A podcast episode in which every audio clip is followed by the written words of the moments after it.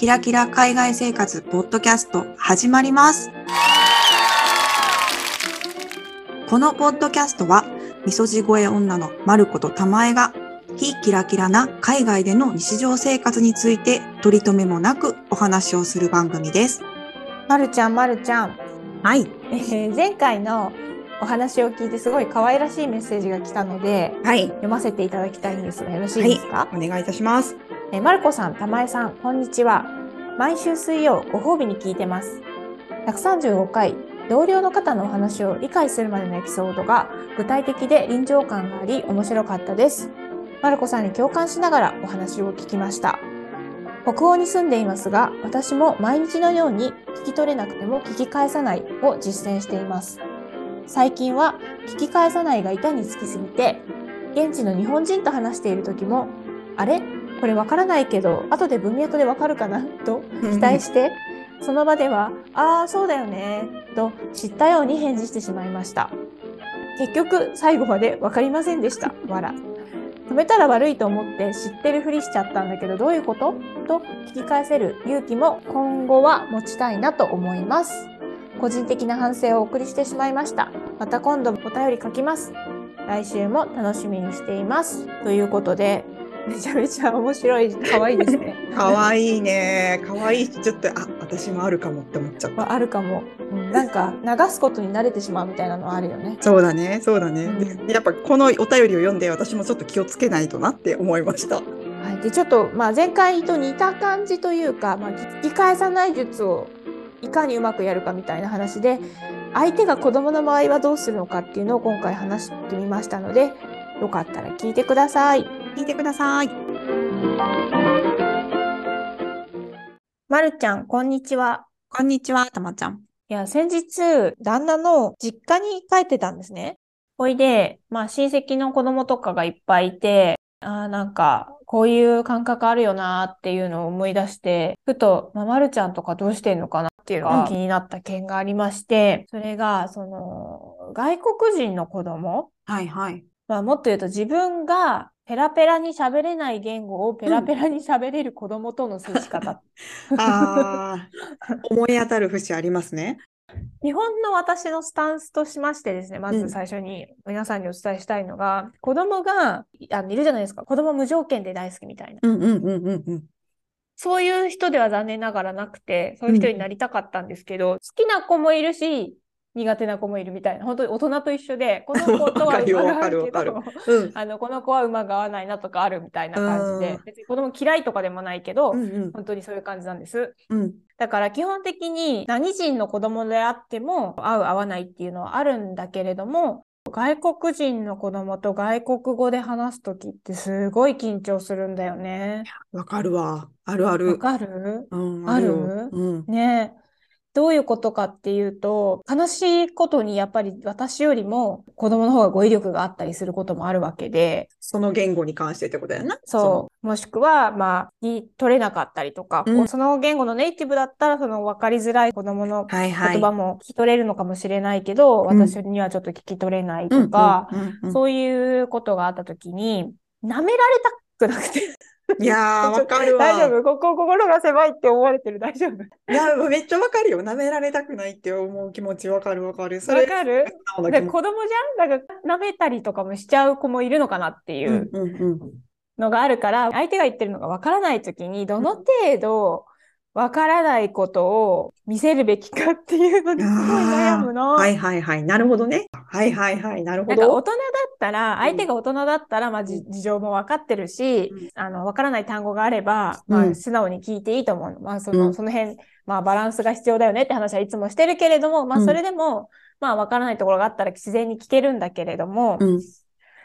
子供だと、あの、あんまりその分からないことを開示してしまうと、うん。なんか子供のタイプによっては、ちょっと面倒なことになるよなっていうのを考えて、てだか、ら、そう、分かったふりをして過ごす。うん。か、なんかよくまあ、こうずっと喋ってるタイプの子供が相手だと結構大人でも無視したりするじゃない？うん、ちょっと拾って反応するみたいなね。そうそう。うんだからそういう感じを装って、これは別にあなたの言葉が分かる分からないに関わらず私は無視してるんですよ、大人だから、みたいな態度を。逆にその態度を表現するのがハイレベル。いやだからね、ほんとすっごい頭フル回転なわけ、子供相手うんに。で、まあ子供相手なのにここまでめっちゃ空気読もうとか、頭をフル回転させてる自分が情けなくなっちゃうっていう話です。ええあ、でも子供だからこそフル回転するっていう感じもわかるかも。大人だったら逆に相手も雰囲気読んでくれたりするやん。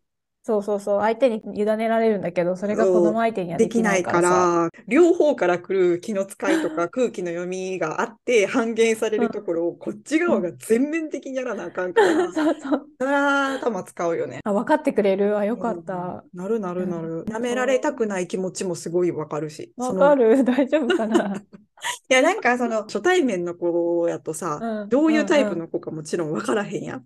うんうんうんうん。だからもちろんすっごい優しい子たちもいて、あの、ゆっくり喋ってくれるような子たちもいるし、えー、優しい。優しい子もいるいるいる気使って、うんうん。なんかそう本当に大人のように優しい子もいるし、うん。で、わからなかったとしても、き綺麗にコミュニケーションできるじゃないけど、うん。やりす、うまくやり過ごせる子とかもいるけど、それこそ本当にそういう態度じゃない子もいるから、やっぱりどっちの、どっちのバージョンも考えて、ねえいや、本当おっしゃる通りで、あの、子供のタイプによるんだよね。うん。で、家族が集まるようなはいはい。タイミングだったからね、いろんな子供いて、で、私的に思ったのは、なんかこう、相手のこととかお構いなしに、わーって喋るタイプの子供いるじゃない？うん。一人でわーって。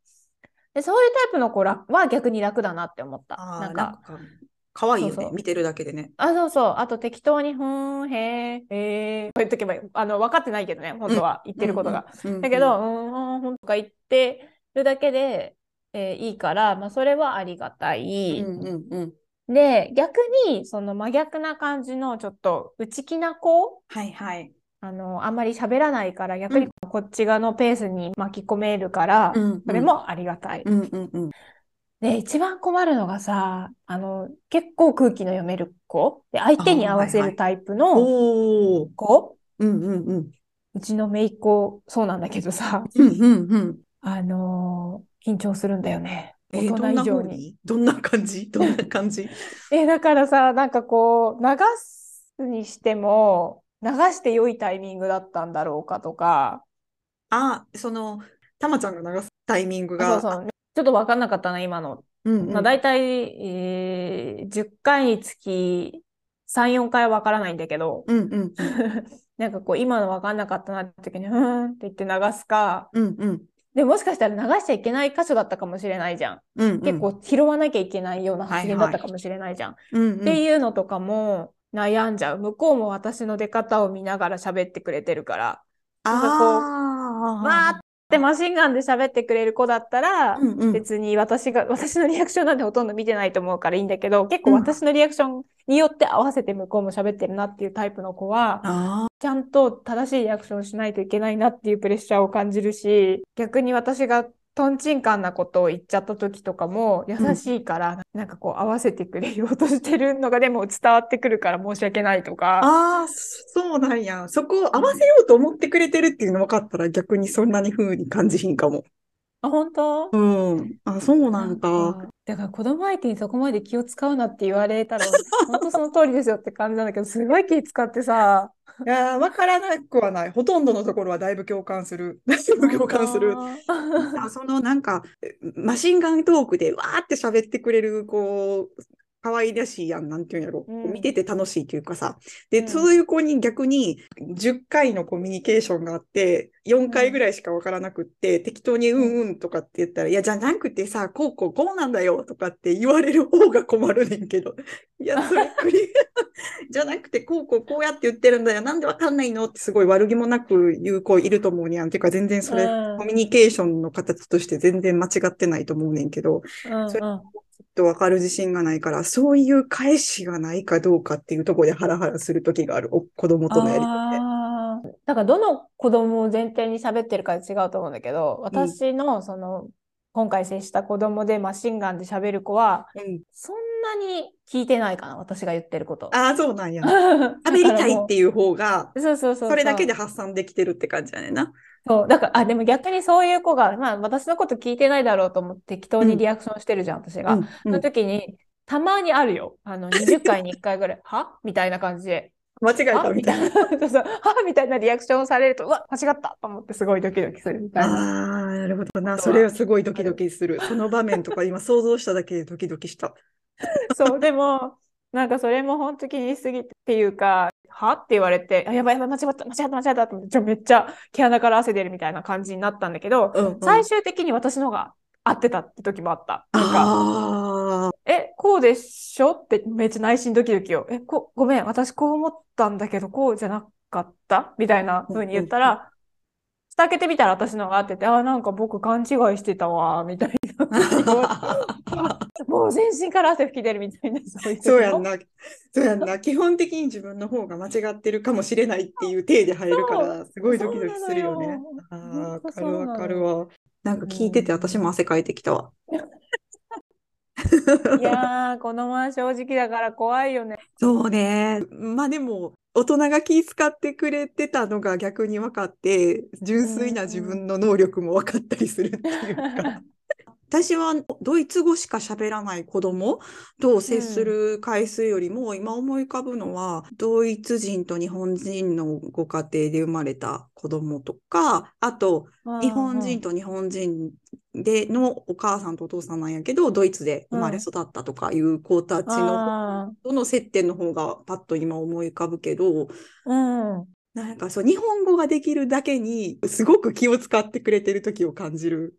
もちろん日本語でしコミュニケーションできた方が全然楽やから、日本語でコミュニケーションしたいなって思って挑むけど、でもお子さんたちはドイツ語の方がやっぱりパッと頭に最初に出てきて、日本語は考えて喋るっていうような子たちが多かったから、そういう時に自分が日本語で喋り出すと、あ、そっか、きあなたはそうだよね、日本語の人だよね。ちょっと待ってね、考え、えっと、日本語で言うには、こう、こう、こうやって言うからって、すっごい考えながら喋ってくれてるのとかを分かるときに、ありがとうっていう気持ちももちろんあるし、でも、あ、うん。なんか、なんかごめんっていう、なんかえー。変な汗かくみたいな、変な汗かくなみたいな。でも、このスタンスで通して、間違ってない、間違ってない。いいでしょ。日本語で行こうみたいな。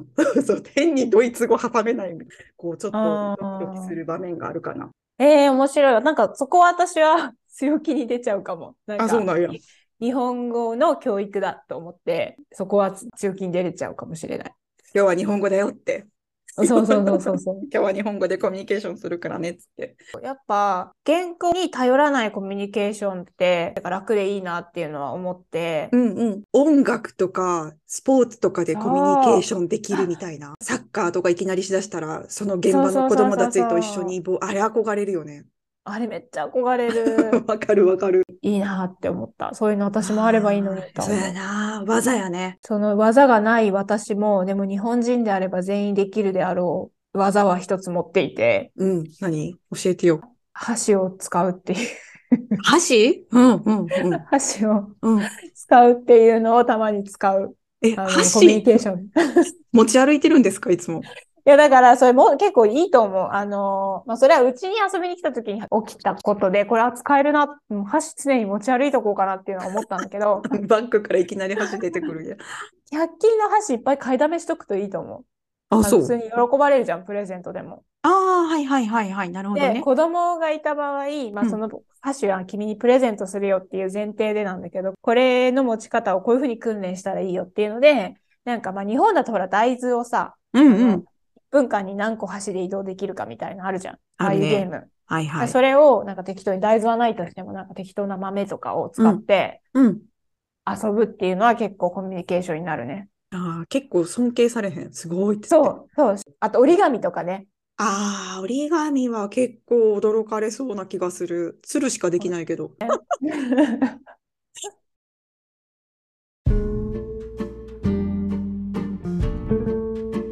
今回ですね、浜ちゃんの体験談っていうのありましたけれども、他の国に住んでいる方、もしくは別にこれは国関係なく、もしかしたら日本でもそういうことがあるのかということも含めてですね、今回の会へのご質問やご意見などございましたら、えー、概要欄にあります質問箱、もしくはインスタグラムの DM から送ってください。インスタグラムのアカウントは、ヒキラポッドキャスト、ローマ字で HIKIRA ポッドキャストです。えー、そしていつも嬉しい応援のメッセージ、えー、ありがとうございます、えー、質問箱でもあのメッセージいただいて本当にありがとうございます。もしもよかったらですね、このようなコメントをですね、え、Apple Podcast だったり、え、Spotify や Audible の評価コメント欄にもいただけますと、新しいリスナーさんが聞くきっかけになると思いますので、皆さんの本当にご負担のない程度でもちろん構わないのでご協力いただけたらとてもとても嬉しいです。よろしくお願いします。それでは今回も聞いていただきありがとうございました。また次回の配信でお会いしましょう。はい。さようなら。